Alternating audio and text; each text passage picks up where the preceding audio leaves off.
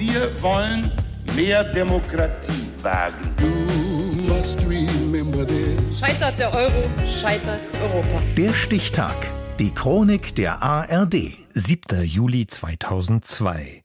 Heute vor 20 Jahren wurde im nordrhein-westfälischen Hamm der bis dato größte Hindu-Tempel Europas eingeweiht.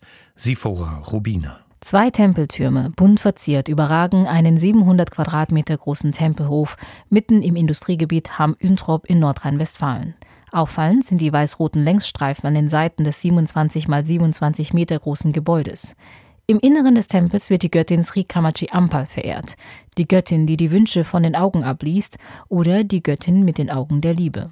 Der Tempel steht meines Erachtens gar nicht, der müsste einen würdigeren Platz haben und nicht hier irgendwo im Industriegebiet in der Nähe des Westfleischschlachthofes sagt ein Üntroper Anwohner. Doch der Ort für den größten tamilisch-hinduistischen Tempel Deutschlands wurde bewusst gewählt.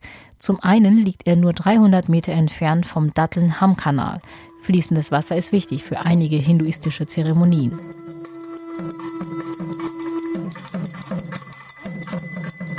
Zum anderen lebt der tamilische Priester Shiva Sri Arumugam Paskara Kurukal, der geistige Vater des Tempels, in der Nähe, erzählt Rolf-Dieter Terfort, der im Tempel gelegentlich aushilft.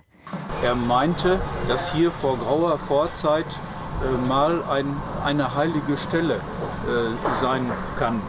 Das ist so sein Empfinden aus seinen Meditationen gewesen. Shiva Sri Arumugam Bhaskarakurkal ist Hauptpriester des Sri Kamachi Ampal Tempels. 1985 floh er vor dem Bürgerkrieg in Sri Lanka nach Europa. Er war unterwegs zu seinem Bruder in Frankreich, als ein Hamm aus dem Zug stieg, weil er Hunger verspürte. Und hier beschloss er auch zu bleiben. Etwa 45.000 tamilische Hindus leben in Deutschland. Zur Hindu-Gemeinde in Nordrhein-Westfalen gehören heute rund 5.000 Mitglieder. Anfangs war ein kleiner Andachtsraum im Keller der Mietwohnung des Priesters Treffpunkt der tamilischen Hindus in Hamm. Später zog die Gemeinde in eine Heißmangelwäscherei um.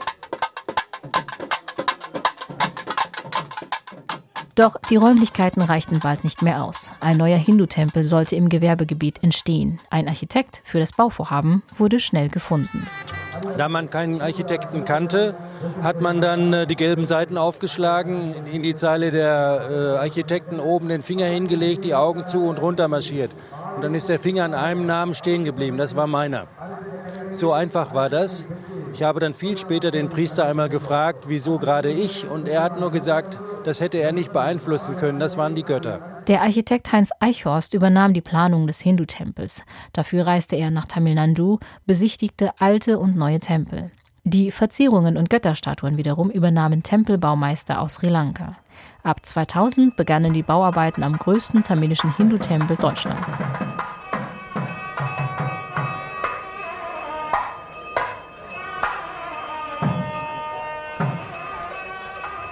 Zwei Jahre später war der Tempel fertiggestellt. 45 Tage lang wurde der Tempel aufwendig gereinigt und geweiht. Für die Einweihung und Segnung des Tempels wurden eigens Priester eingeflogen. Zur Einweihung des Sri Kamachi Ampal Tempels in Hamm am 7. Juli 2002 kamen rund 3000 Menschen und feierten ein 13-stündiges Fest zu Ehren der Göttin. Das war heute vor 20 Jahren.